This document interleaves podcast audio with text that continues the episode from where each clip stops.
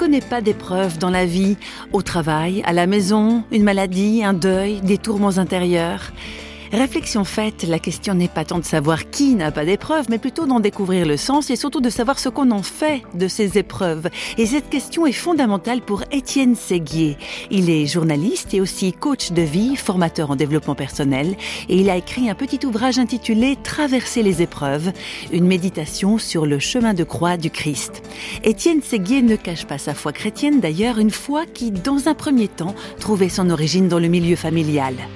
J'ai reçu une éducation chrétienne de, la part de, mes parents, mais euh, il y a toute une période entre, entre 20 et 30 ans où je baignais plus dans un milieu chrétien. Et euh, curieusement, le, développement personnel m'a aidé à retrouver euh, un petit peu le sens de tout ça.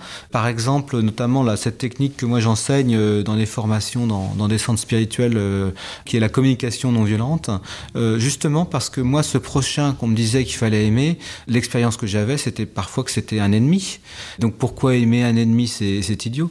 Et donc avec la communication non violente, j'ai appris qu'on pouvait avoir une attitude qui était ni hérisson ni paillasson. Ni hérisson, c'est-à-dire je sors les épines dès qu'on m'embête, mais aussi le risque c'était d'avoir une attitude ni paillasson, c'est-à-dire je m'écrase. Et là, j'ai retrouvé une communication avec mon prochain plus juste, et c'est là où j'ai redécouvert cette attitude équilibrée de Jésus, parfois dans l'accueil, parfois il dit rien, et parfois si, il dit quelque chose. Et moi, ça m'a amené à rééquilibrer, donc être plus en avec ce Jésus. Peut-être euh, souvent j'avais des raisonnements, c'est-à-dire que dès qu'il y avait un problème, j'essayais de trouver une solution. Le développement personnel m'a aidé à mieux accueillir mes émotions. En les acceptant dans ma propre vie, j'ai vu que c'était aussi présent dans la Bible et c'était aussi présent que Jésus les avait vécus. Jésus, c'est pas qu'un coach pour euh, remonter le moral de tout le monde et trouver des solutions. Il accepte de vivre ça dans son corps.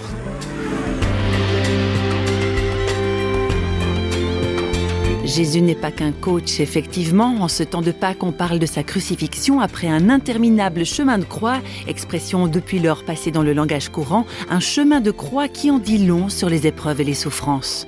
Sur ce chemin, il ressemble beaucoup, il est un homme euh, comme, comme vous et moi, enfin sans doute un peu plus pour lui, mais, mais aussi, moi ce qui m'a touché, c'est un homme notamment avec un corps, un corps qui souffre et des muscles qui lâchent. Il essaye de porter cette croix, il y arrive et puis au bout d'un moment il n'y arrive plus.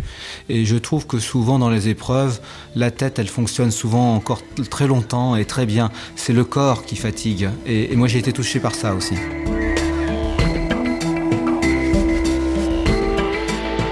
Alors, quel sens Étienne Séguier donne-t-il à cette croix, à cette crucifixion de Jésus? Pour moi, quand même, c'est la toute-puissance d'amour.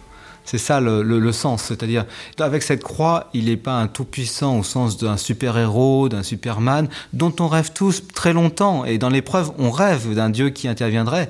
Et on fait l'expérience que c'est pas ça. Mais il y a une toute-puissance d'amour qui est plus forte. Pour moi, il y a le sens de la résurrection. C'est que la mort n'a pas le dernier mot. La vie continue de se donner euh, de manière spectaculaire avec la résurrection. Ça, oui, effectivement, j'y crois. Et oui, la mort n'a pas le dernier mot dans cette histoire, et c'est bien là tout le sens de la fête de Pâques, une fête qu'on vous souhaite joyeuse évidemment.